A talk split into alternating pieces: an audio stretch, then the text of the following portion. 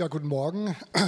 Ich habe die Ehre, heute dem Herrn zu dienen, in der Predigt auch. Und ähm, ich hatte vorher noch, vorher noch so einen Eindruck gehabt, den ich auch gerne nochmal weitergeben möchte, mit der Herrlichkeit Gottes. Ich bete manchmal so, oh Herr, lass mich deine Herrlichkeit sehen, lass mich deine Herrlichkeit sehen. Und da habe ich mir gedacht, die hat er doch schon in mein Herz gelegt, er hat sie doch uns schon gegeben.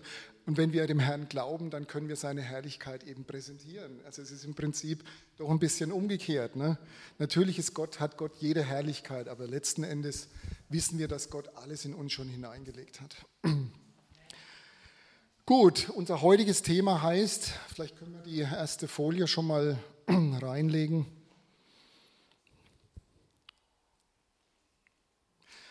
Akarit oder stehe ich in der Mitte meines Linsenfeldes? Und ich muss ganz ehrlich sagen, wenn ich das jetzt lesen würde, würde ich sagen, das Thema verstehe ich noch nicht so ganz. Aber, aber lasst euch einfach mal drauf ein. Wir wollen uns so Schritt für Schritt diesem Thema auch nähern. Das Wort Akarit kommt aus dem Hebräischen und es gibt in unserer Sprache nicht wirklich ein einzelnes Wort, das die Bedeutung dieses Wortes Akarit wiedergibt. Aber wortwörtlich bedeutet es am Ende der Tage oder der letzte Tag. Und äh, vielleicht kann ich es so zusammenfassen. Da gibt es äh, einen Satz auch, dass man, oder es, man kann es auch so ausdrücken, am Ende daran denken, äh, am, am Anfang daran denken, was am Ende zählt. Klingt vielleicht noch ein bisschen abstrakt, aber wie gesagt, wir nähern uns ja diesem Thema an. Also am Anfang daran denken, was am Ende zählt. Ihr habt sicherlich schon mal eine Todesanzeige gelesen, also das beginnt jetzt nicht düster, aber ihr habt bestimmt schon mal eine Todesanzeige gelesen, äh, in dem dann sehr viel Gutes über den Menschen steht. Aber ich habe noch nie eine Todesanzeige gelesen, wo drin steht, er hat am Glauben festgehalten. Oder hat drin gestanden, er ist Jesus nachgefolgt. Oder es stand drin, er hat den guten Kampf gekämpft. Und dann habe ich so für mich gedacht, oh, wie toll wäre es, wenn in meinem Nachruf mal stehen würde, folgendes. Denn für ihn war die Zeit gekommen, Abschied zu nehmen. Sein Leben war ein Trankopfer geworden, das für Gott ausgegossen wurde. Er hat den guten Kampf gekämpft, er hat das Ziel des Laufes erreicht. Er hat am Glauben festgehalten. Nun liegt der Siegeskranz für ihn bereit, die Gerechtigkeit, die der Herr, der gerechte Richter, an jedem großen Tag ihm geben wird, an jenem großen Tag ihm geben wird. Und das hat mich so fasziniert und ihr kennt sicher alle diesen Bibelvers. Ähm, und zwar ist der im 2. Timotheus 4, 6 bis 8. Vielleicht kann man den noch reinmachen.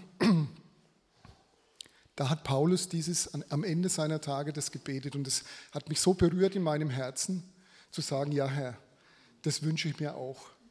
Und dass wir dann so am Ende sagen können, und ich stehe so vor seinem Thron, habe ich gedacht, und er sagt zu mir, gut gemacht, mein treuer Diener, mein guter Freund. Das war so, das hat mich so innerlich total bewegt auch. Reinhard Bonke hat es mal so ausgedrückt, und zwar geht es da um ein Erlebnis in seinen jungen Jahren, und es war ganz am Anfang, da hatte er ein Gebetstreffen in einer Kirche und neben ihm kniete ein älterer Herr und der weinte bitterlich über seine, und, und hat Gott so seine Sünden bekannt und seine Verfehlungen und alles Mögliche. Und er kniete, kniete neben ihn und bat Gott um Ver Vergebung, dieser alte Mann. Und der Reinhard Bomke hat es gehört und es hat ihn so berührt in seinen jungen Jahren schon, dass er kurze Zeit später nochmal auf die Knie gefallen ist und für sich nochmal gebetet hat, hilf mir Herr, dass ich, dass ich am Anfang darauf achte, was am Ende wichtig ist. Und wer sein Leben kennt, Ich sage mal, welch große Gnade ist es, wenn Menschen zum Herrn finden. Selbst dieser Schächer am Kreuz, der so kurz vor seinem Tod auch zum Herrn noch konnte. Jesus hat ja zu ihm gesagt, noch heute wirst du mit mir im Paradiese sein. Welch große Gnade ist es, wenn Menschen zum Herrn finden. Aber welch mächtige Gnade ist es, wenn dies schon in jungen Jahren geschehen ist. Und wo man dann in diesen jungen Jahren im Vertrauen auf Gott seine vorbereiteten Werke und Wege mit ihm gemeinsam gehen kann und darin auch geistlich reifen kann, um letzten Endes Jesus Christus immer ähnlicher zu werden. Und ich spreche da besonders jetzt auch die jungen Geschwister an. Es ist wirklich ein großes Privileg für euch, jetzt schon in die Freiheit der Kinder Gottes zu kommen, jetzt als Kinder Gottes. Und euren individuellen Weg, den Gott schon für euch vorbereitet hat, diesen Weg mit, mit seiner Gnade zu gehen. Und ich kann, euch, ich kann nur an euch appellieren, vergeudet keine Zeit mit Dingen, die keinen Ewigkeitswert haben. Prüft alles ganz genau, ganz wichtig, wir müssen alles prüfen. Aber die Welt, der natürliche Mensch, ich sage mal auch das Fleisch, aber auch der Teufel, wird immer wieder versuchen, euch von eurer Berufung wegzubringen, von dem Willen Gottes. Und ich glaube, ich wünsche euch von ganzem Herzen, aber natürlich gilt es für uns alle, dass wir ja, unseren, unseren Weg, unsere Berufung mit dem Herrn finden. Bei mir war das zum Beispiel im Jahr 2002, bin ich mit 41 Jahren zum Herrn gekommen. Und ich kann eines sagen, ich habe in der Welt gelebt.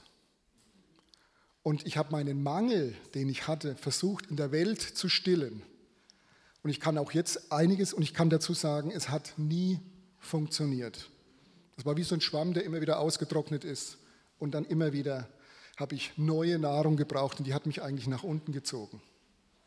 Und es ging dann so weit, bis ich habe dann ganz viele Schleifen gedreht und das Ganze ging dann so weit bis zur totalen Erschöpfung und Kapitulation. Und das nicht einmal in diesem Land. Da war ich noch in einem fremden Land gewesen. Also wer da mal so ein bisschen näher, Näheres äh, von mir wissen möchte, dem stehe ich natürlich gern zur Verfügung. Aber unabhängig, wann jeder von uns zum Glauben gekommen ist. Unabhängig davon, eine wichtige Frage sollten wir uns immer stellen.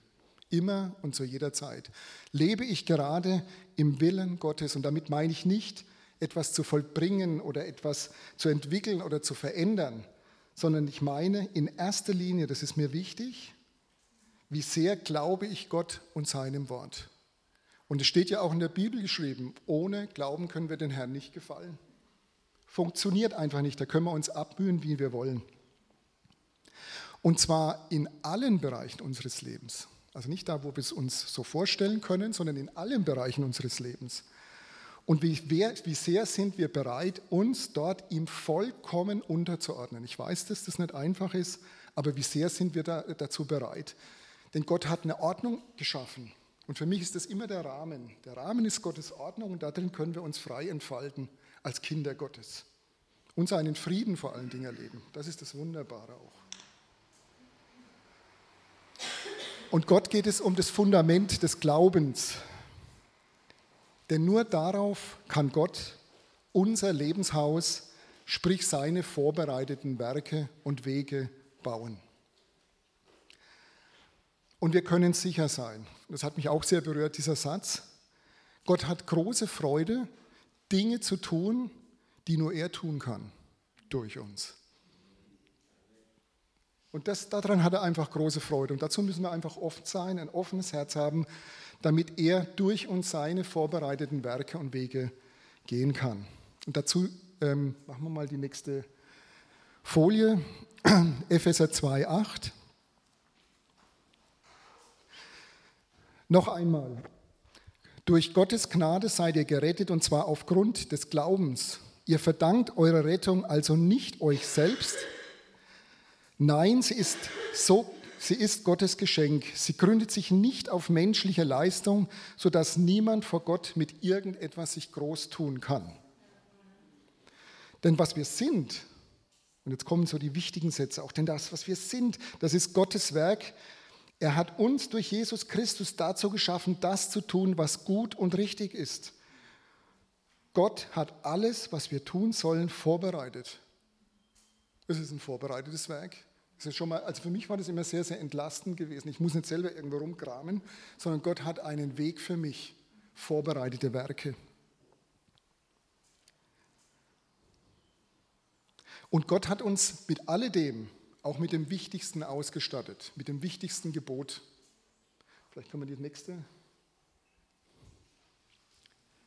Jesus aber antwortete, das erste Gebot unter allen ist, höre Israel, der Herr unser Gott ist, der ist der Herr allein. Und du sollst den Herrn, deinen Gott, lieben mit ganzem Herzen, mit deiner ganzen Seele und mit deinem ganzen Denken und mit deiner ganzen Kraft. Dies ist das erste Gebot. Und das zweite ist vergleichbar mit ihm. Du sollst deinen Nächsten lieben wie dich selbst. Größer ist kein anderes Gebot.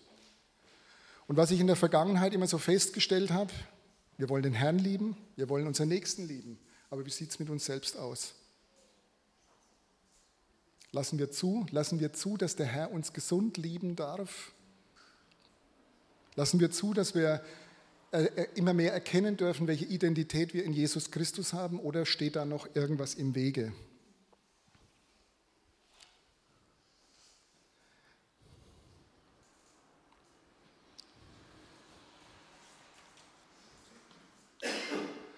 Und was braucht es dazu? Was braucht es dazu? Unsere tägliche Bereitschaft, klare Entscheidungen zu treffen. Nicht irgendwie so Larifari, sondern klare Entscheidungen zu treffen, unseren alten Menschen loszulassen, für den Jesus Christus ja schon sein kostbares Blut vergossen hat, damit der neue Mensch, den wir von Gott aus Gnade geschenkt bekommen haben, in uns immer sichtbarer wird. Und es ist eine permanente Erneuerung. Ich habe das, äh, diesen Bibelvers auch gelesen, es ist ein ständiges sich erneuern und dann kann man sich so diesen Kleiderschrank vorstellen, alte Klamotten reinhängen, neue Klamotten an. Die Bibel spricht ja auch von dem Gewand. Wir können sozusagen unser altes Gewand abgeben und dafür ist ja Jesus Christus schon gestorben am Kreuz. Und wir können das nehmen, was er uns schon, was er eigentlich schon in uns hineingelegt hat, um immer mehr zu dem zu werden, wie Jesus Christus, wie Gott das für unser Leben vorgesehen hat. Vielleicht können wir den nächsten, äh, die nächste Folie, Johannes 12, 24 bis 26.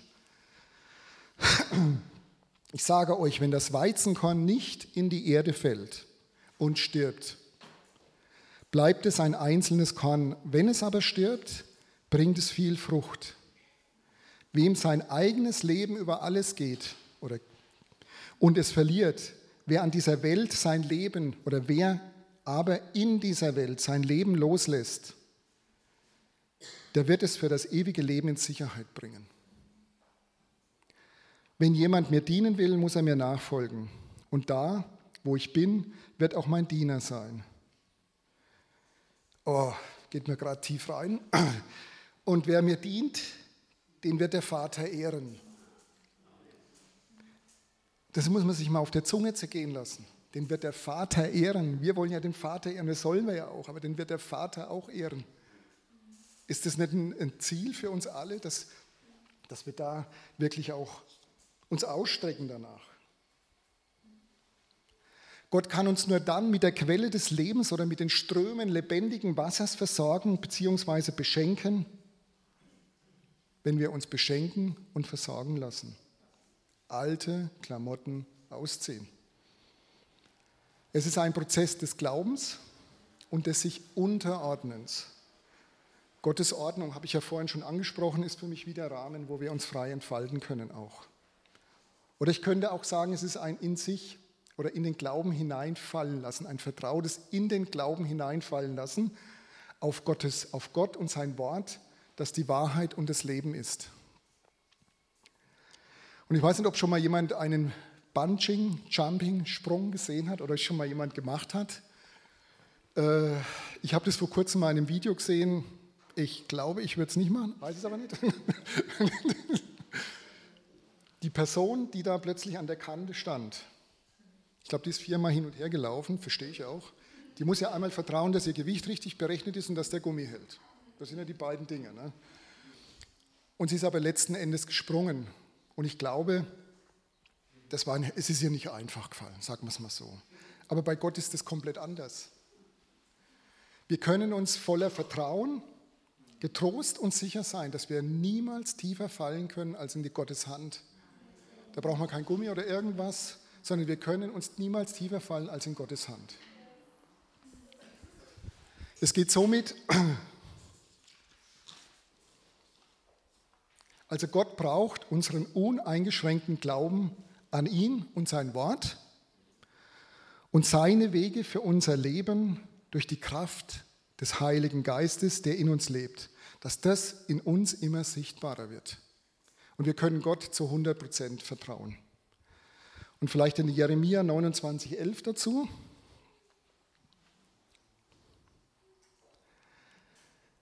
Denn ich kenne ja die Gedanken, die ich über euch denke, spricht der Herr.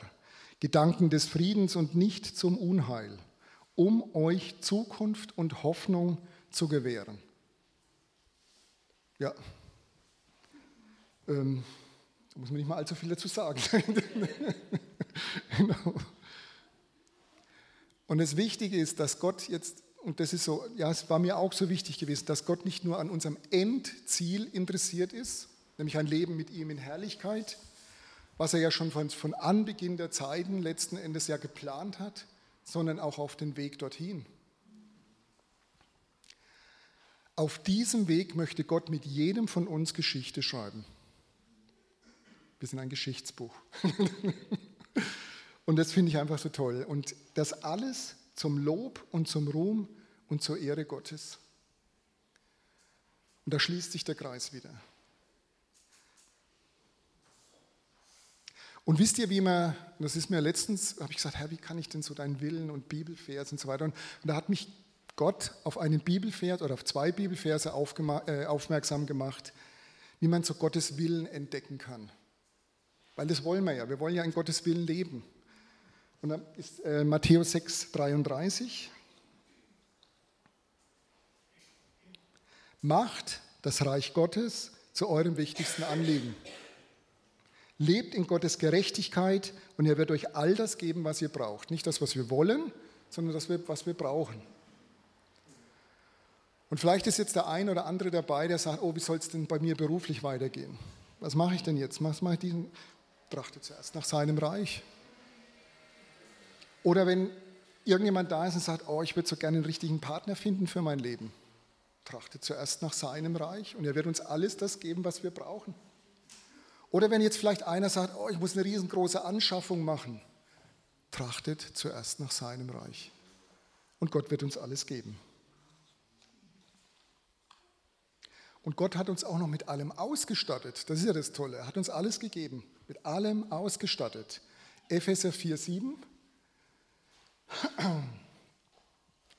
Jedem Einzelnen von uns hat Christus einen Anteil an Gaben gegeben, die er in seiner Gnade schenkt. Jedem hat er seine Gnade in einem bestimmten Maß zugeteilt. Heißt, mit jeder Gabe gibt uns auch Gott die Gnade. Mit jeder Gabe gibt uns auch Gott die Gnade dazu. Die schenkt er uns für sein Reich und für seine Ehre. Jedes Mal, wenn Gott uns ruft, etwas zu tun, wird er auch das vollkommene Maß der Gnade bereitstellen, damit wir gemäß unserer Begabung handeln können. Ist doch toll. Er stellt es bereit. Wir müssen es nicht suchen, wir müssen nicht danach graben, wir müssen uns nicht verbiegen. Er stellt es bereit. Er braucht aber unsere Beziehung. Er liebt es, wenn wir mit ihm Beziehung haben. Erst dann kann er das alles in uns vollbringen. Das heißt es ja auch. Die Werke Gottes, die er für uns vorbereitet hat, in ihnen schenkt er uns auch das Wollen und Gelingen. Und das, das sollte man eigentlich, wir sollten ihm glauben. Ganz einfach. Wo auch immer Gott gerade sein Werk in uns vollbringt oder in uns auch vollbringen möchte, wir dürfen uns sicher sein, wenn wir uns jetzt entscheiden, und dies braucht es nämlich, eine echte persönliche Herzensentscheidung, das Reich Gottes in allen Bereichen unseres Lebens an erster Stelle stellen zu wollen, dann werden wir nicht nur Gott, sondern auch ganz schnell seinen Willen für unser Leben erkennen.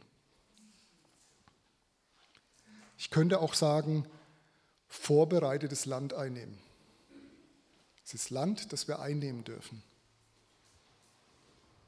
Und wir dürfen sicher sein, dass wir in alledem, egal was kommt, egal was, was, was uns auch immer wieder begegnet, auch die Umstände, die jetzt auch gerade da sind, immer dürfen wir wissen, in alledem können wir weit überwinden durch den, der uns geliebt hat. Römer 8, 37.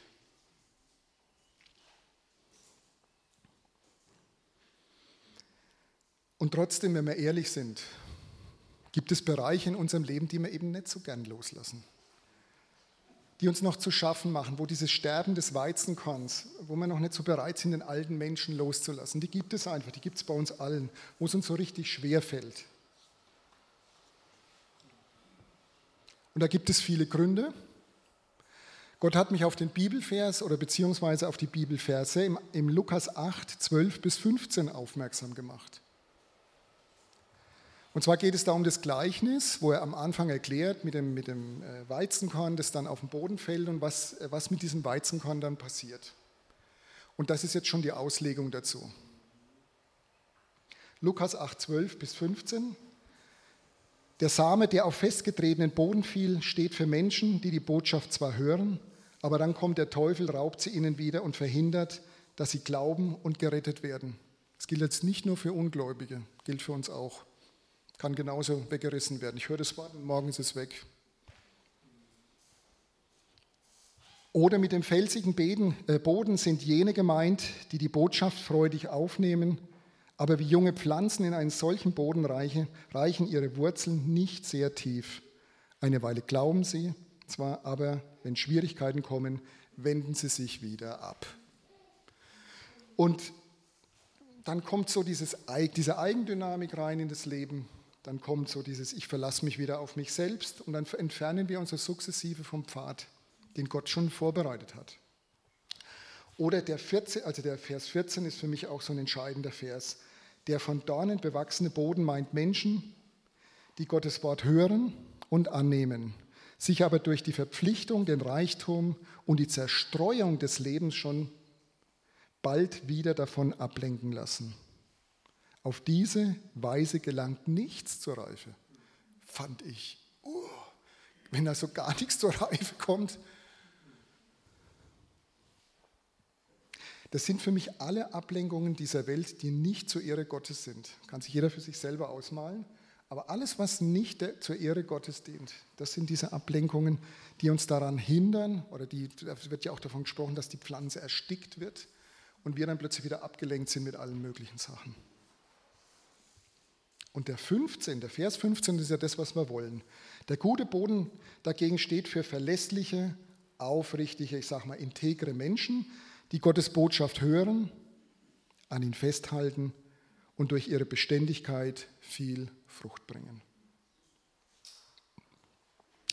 Und wie schon erwähnt, braucht es für jede Veränderung am Anfang eine echte, ehrliche Herzensentscheidung muss jeder für sich im stillen Kämmerchen prüfen, ob er das will, Kosten überschlagen.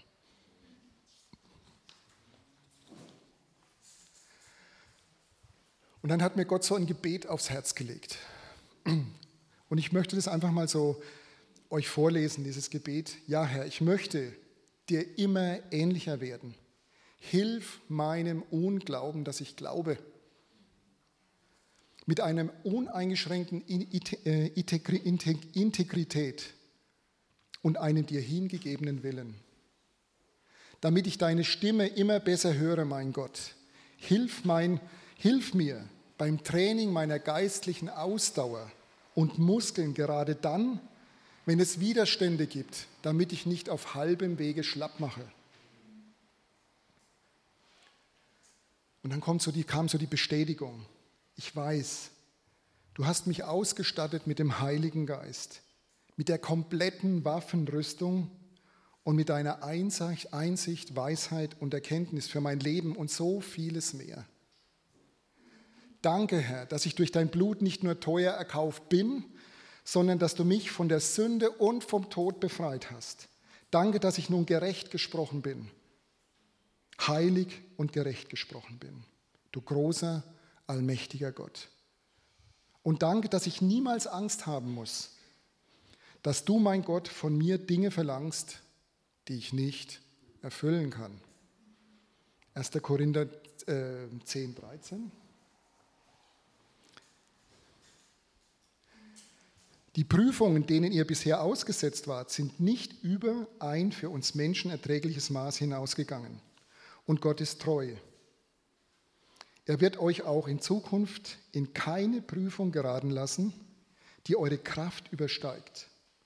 Wenn er euren Glauben auf die Probe stellt, wird er euch auch einen Weg zeigen, auf dem ihr die Probe bestehen könnt. Das ist doch cool. Auch da wieder vorbereitet. Und immer daran denken, seine Wege führen immer in die Freiheit der Kinder Gottes. Und wir dürfen lernen, übers Wasser zu laufen. Beschäftigt mich die ganze Zeit schon, schon eine ganze Weile. Und ich weiß, wie herausfordernd es ist. Oh, es ist so herausfordernd, aber es ist auch so befreiend. Und dazu möchte ich mit euch mal die Geschichte von Schamma lesen. Ich weiß nicht, ob ihr den schon mal gehört habt, weil es muss ja noch ein Linsenfeld kommen.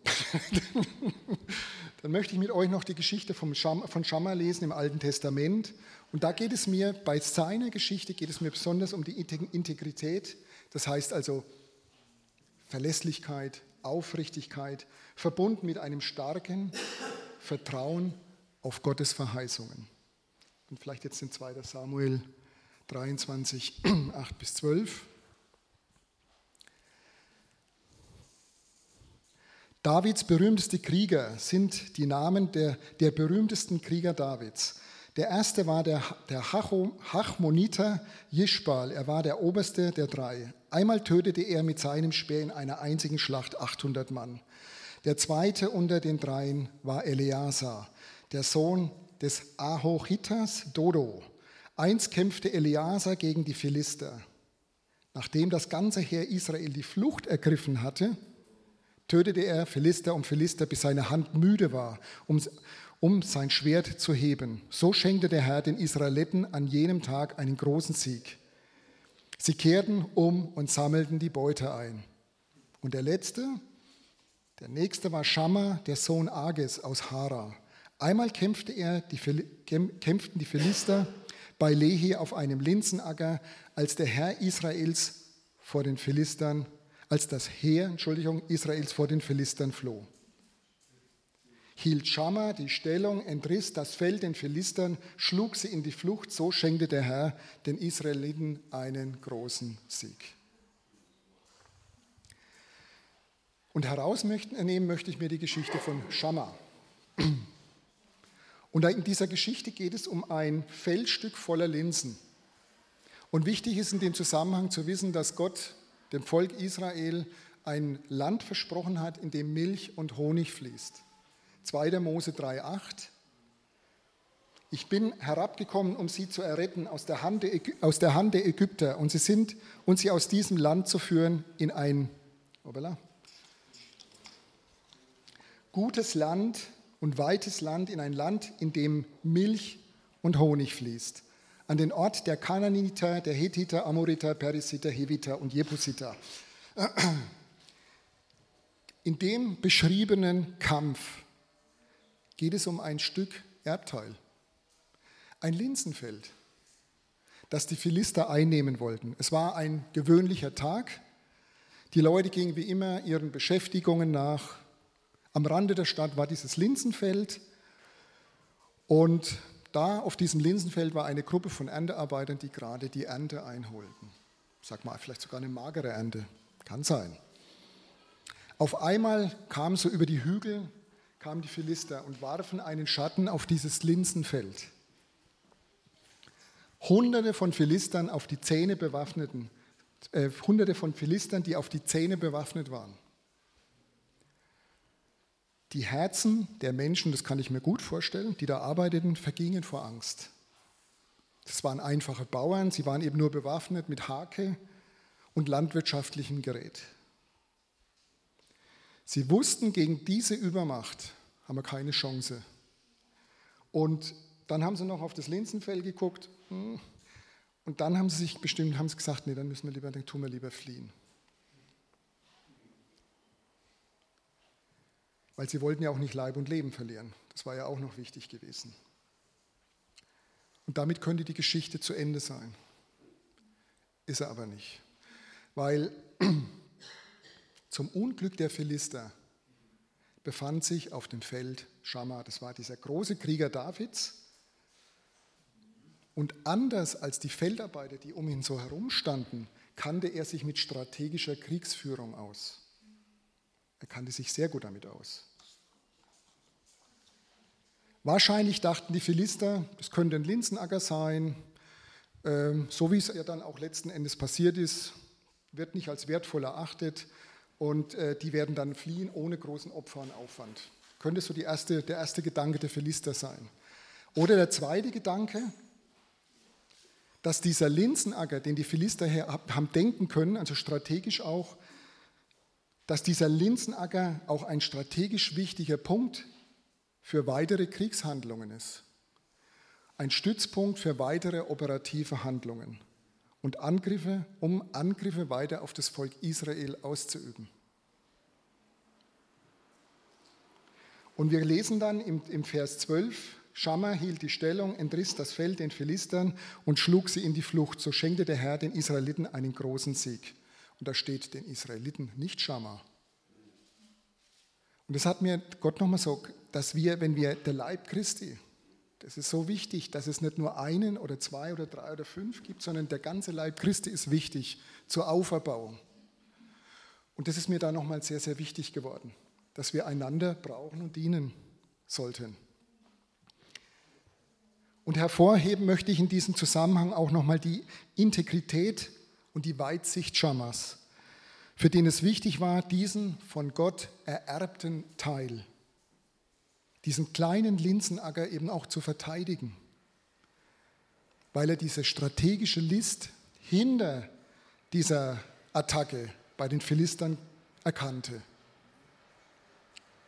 Sein Blick richtete sich nicht nur auf den Linsenacker als solches, vielleicht auch sogar die magere Ernte, sondern auf das große, das große Ganze, nämlich auf die Konsequenzen, bereits ererbtes Land wieder abzugeben. Das hat er erkannt.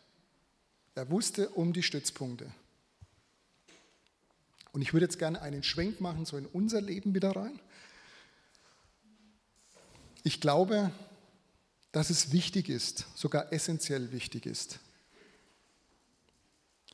Besonders auf die für uns aus menschlicher Sicht sogenannten kleinen, unwesentlichen Dinge, diese trotzdem ernst zu nehmen.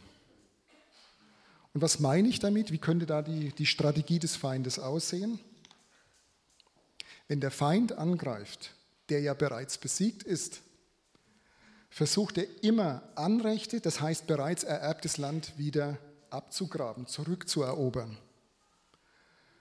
Und ich glaube, es wird nicht in erster Linie der Bereich sein, wo wir stark im Glauben sind. Das ist jetzt meine persönliche Meinung.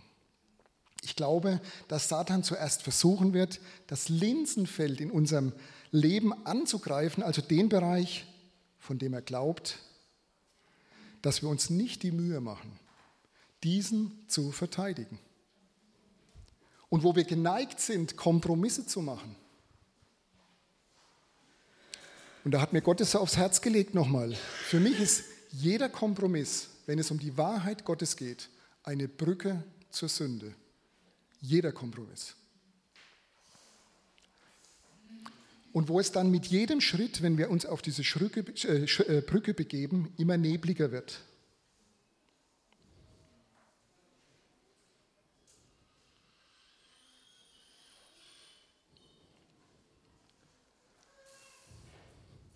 Ich könnte auch sagen, wo sich unsere Herzensohren und Augen Stück für Stück von der Wahrheit Gottes entfernen und sich dadurch immer mehr verwässert, die Wahrheit Gottes. Und wenn wir heute so in die Kirchen reingucken, dann sehen wir diese Verwässerung in den Kirchen auch. Wir müssen am Wort festhalten. Und von dort können dann wieder weitere Stützpunkte errichtet werden denen Satan die Kontrolle über bestimmte Lebensbereiche dann sukzessive übernehmen kann. Wo wir Anrechte, die wir bereits erhalten haben, ererbtes Land,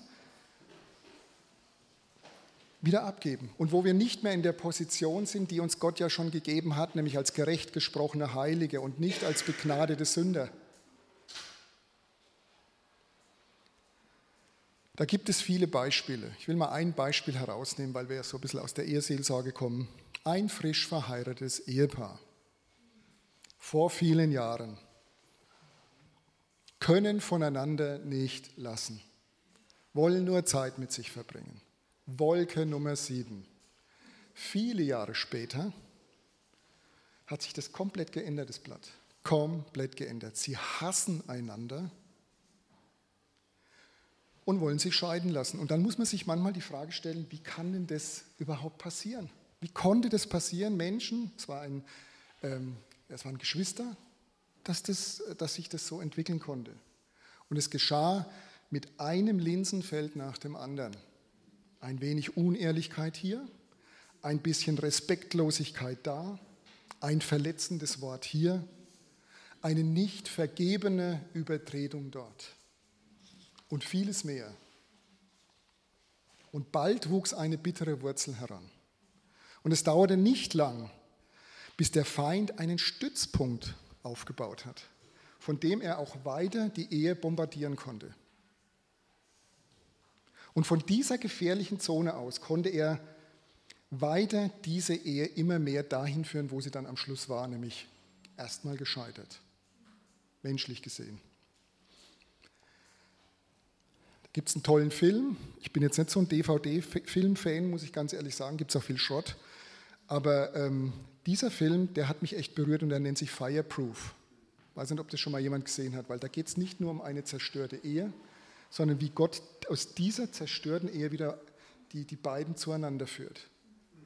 Tief berührend, hat mich sehr, sehr, ja, hat einfach gezeigt, wie groß Gott ist letzten Endes. Somit ist Satans Ziel nicht nur Menschen zu zerstören und das, äh, das ist das eine und das ist schon schlimm genug, sondern das viel, viel Schlimmere ist es eigentlich, uns aus unserer Berufung, aus dem Willen Gottes zu entfernen. Er möchte uns wegführen von dem, was Gott für uns vorbereitet hat. Ich könnte auch Sachen außer Gefecht setzen. Und das hat er da geschafft. Aber es gibt immer eine Möglichkeit. Denn Satan hat ein Ziel. Er ist ja schon besiegt. Er möchte im Mittelpunkt stehen. Und ich glaube, das wollen wir alle nicht. Bin ich mir ziemlich sicher. Wir lesen mal Epheser 4, 26 dazu. Das ist nur eine Wurzel, die sich bilden kann. Wenn ihr zornig seid, dann versündigt euch nicht. Legt euren Zorn ab, bevor die Sonne untergeht. Gebt dem Teufel keinen Raum in eurem Leben. Da steht es geschrieben.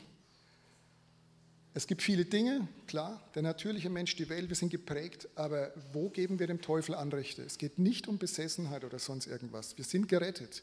Aber wo geben wir ihm ererbtes Land wieder zurück? Wo Gott schon längst mit uns woanders sein sollte. Ich habe auch vor kurzem mal gelesen, jede Minute, wo wir nicht den Willen Gottes suchen oder im Willen Gottes sind, ist verlorene Zeit, die Gott uns ja schon geschenkt hat. Und das weiß Satan, dass das verlorene Zeit ist. Und vor allen Dingen, wenn wir das lesen, diesen Bibelvers, dann ist das Thema Vergebung so wichtig.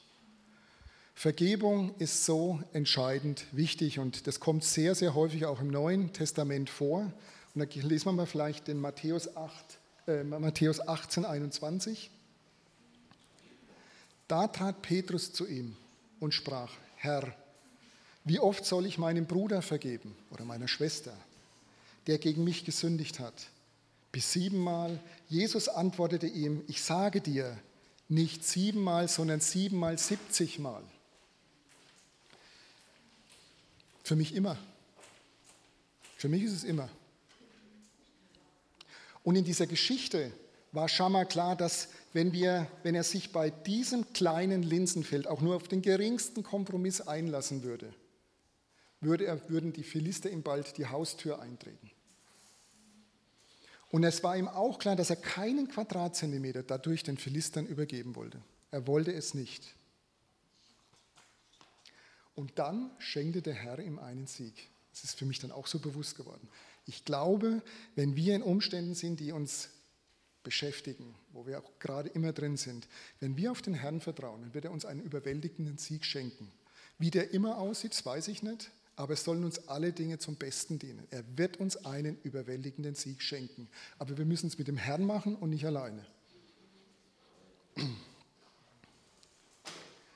Und wenn es uns dann gelingt, auch nur das kleinste Linsenfeld rechtzeitig vor den Angriffen zu verteidigen, so kann Satan keinen Fuß in unser Leben hineinbekommen. Wir sind nicht alleine. Vielleicht sagt sich jetzt der ein oder andere, Puh, ich habe aber doch schon ein paar Stützpunkte in meinem Leben. Es geht ja nicht nur um die neuen Stützpunkte, aber es gibt ja, ich habe ja noch Stützpunkte in meinem Leben. Aber auch das, dafür hat Gott jetzt schon eine Lösung. Denn für Gott ist nichts unmöglich. Und wir haben vor kurzem einen wunderbaren Kurs gehabt. Freedom in Christ. Und da ging es speziell auch um solche Themen. Da hat uns Gott Werkzeuge an die Hand gegeben, um solche Festungen und Mauern einzureißen. Und ich glaube, dass Gott viel mehr Möglichkeiten noch hat. Also nicht nur dieser Kurs, er hat ganz viele Werkzeuge und ich glaube, es gibt ganz viele Menschen, die zum Beispiel auf dem Befreiungsseminar schon waren, auf Lebensseminare, Geschwister, Seelsorger oder direkt mit Gott im Gespräch. Also Gott ist da ganz, ganz vielfältig. Denn wir haben einen wunderbaren Ratgeber, nämlich den Heiligen Geist und somit das mächtige Wort Gottes, voller Einsicht, voller Weisheit und Erkenntnis das uns immer wieder dabei hilft, in die Freiheit der Kinder Gottes zu kommen. Hebräer 4:12. Das Wort Gottes ist lebendig und wirksam. Es ist schärfer als das schärfste Schwert und durchdringt unsere innersten Gedanken und Wünsche. Es deckt auf, wer wir wirklich sind, weil wir können uns nämlich vor Gott nicht verstecken und es ist gut so und macht unser Herz vor Gott offenbar. Denk mal dran, wie Adam sich nach dem Sündenfall vor Gott versteckt hat. Das war ja auch ein bisschen lächerlich. Ne? Oder 2. Timotheus 3,16 wird auch nochmal über das Wort gesprochen. Denn alles, was in der Schrift steht, ist von Gottes Geist eingegeben und dementsprechend groß ist auch der Nutzen der Schrift. Sie unterrichtet in der Wahrheit, deckt Schuld auf, bringt uns wieder auf den rechten Weg zurück oder bringt uns auf den richtigen Weg und erzieht uns zu einem Leben nach dem Willen Gottes. Es gibt keine Ausreden mehr. Wir haben alles. Mit der Schrift ist der Mensch, der Gott gehört und ihm dient und seinen Aufgaben nachfolgen will, ausgerüstet zu jedem guten Werk. Bin ich mir ganz sicher. Und Jesus möchte, dass wir in die Freiheit der Kinder Gottes kommen. Und er hat uns seinen göttlichen Rahmen dazu gegeben. Für mich ist das so wichtig. Gibt es noch eine andere Geschichte, aber sonst wird es heute ein bisschen zu lang. Er hat uns seinen, eine, eine, eine, eine Ordnung gegeben, wo wir uns drin frei entfalten können. Und das alles zum Lob, zum Ruhm und zur Ehre seines heiligen Namens, des Herrn, unserer Herrn. Und zum letzten, einen letzten Punkt habe ich noch. Und zwar im 1. Korinther 10, 12. Wer also meint, fest zu stehen und sicher zu sein, gebe Acht, dass er nicht zu Fall kommt. Auch ganz wichtig. Und es gibt so Sündenborderliner, sage ich mal, die sich so ganz nah immer wieder an die Sünde bewegen, glauben, sie stehen ja fest und sie merken oftmals nicht, wie sehr sie bereits in dieser Kompromissfalle drin sind. Und das geht ganz schnell. Und das, diese Kompromissfalle vergiftet immer mehr ihr Leben. Sukzessive, das sind diese kleinen Stützpunkte. Bücher, Filme, Social Media. Ich meine, ich könnte so vieles aufzählen. Unsere Zunge, unsere Gedanken. Viel besser ist es, sich kompromisslos oder sich von dieser Kompromissfalle radikal umzuwenden oder abzuwenden. 180 Grad, nicht, nicht 360, da wären wir wieder am, am Ausgangspunkt. 180 Grad. Und lieber anzufangen, den persönlichen Maßstab Jesus Christus immer ähnlicher zu werden, anzuheben. Viel besser, als Kompromisse zu machen. Denk mal an die Geschichte Davids. Das ging los, David zu Hause, Balkon, Müßiggang, kriegsmüde. Blick nach links oder nach rechts, Bathseba, konnte den Blick nicht mehr von ihr wenden. Dann kam die Begierde, dann kam die Sünde, dann kam der Ehebruch, dann kam die Lüge, Täuschung, das ganze Programm, bis hin zum Mord. Nicht direkt, aber indirekt. Denn da, wo die Saat mal gepflanzt ist und, dies, und diese nicht radikal ans Kreuz gebracht wurde, durch Buße und Umkehr beginnt der Baum zu wachsen, erst als kleines Pflänzchen, vielleicht kaum sichtbar, doch kontinuierlich mit dem Ziel, dass die Sünde den Tod gebiert.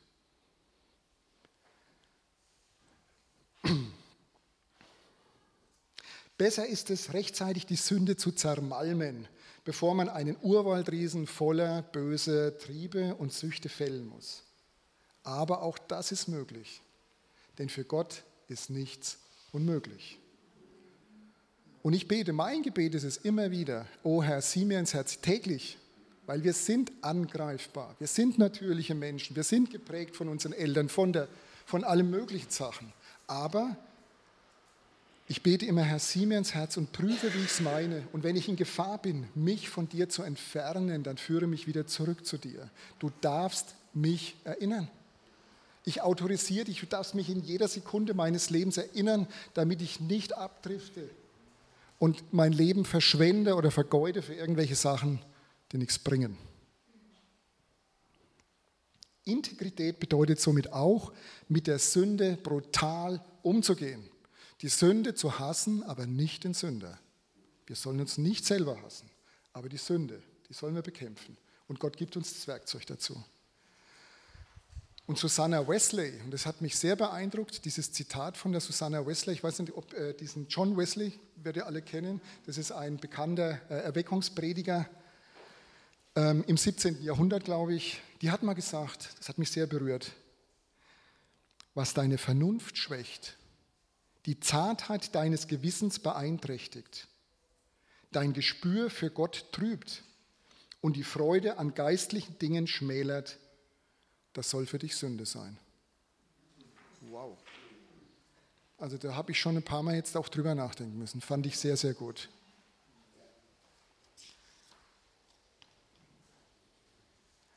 Die gute Nachricht ist aber, Gott hat uns mit allem ausgestattet, damit wir seinen Willen für unser Leben erkennen und darin geistlich reifen können.